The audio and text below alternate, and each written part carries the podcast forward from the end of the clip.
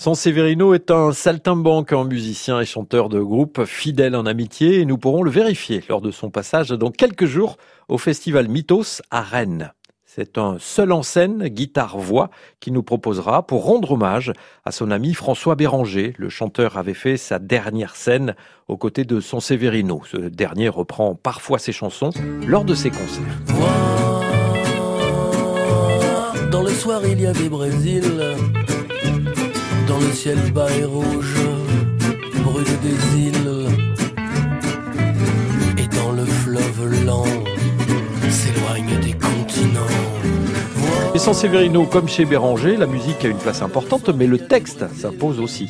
Avec une facilité de façade, Sans Severino nous embarque avec humour et désinvolture dans des univers vers des thèmes plus sérieux qu'il n'y paraît. Et tout ça demande évidemment beaucoup de travail, comme il le confiait sur France Inter. J'ai du plaisir à écrire que depuis, euh, je sais pas, deux, trois albums. Avant, je me forçais.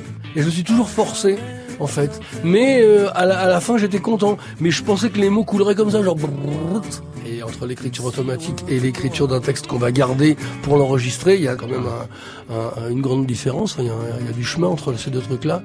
Et, euh, et, je pensais, moi, je sais pas, il y a longtemps qu'on écrivait des chansons en faisant Ah bah oui, tiens, les deux badades, les deux badades, San Severino intègre une nouvelle fois le programme du festival Mythos. Il rendra hommage à François Béranger dimanche 7 avril à 18h au Cabaret Botanique à Rennes.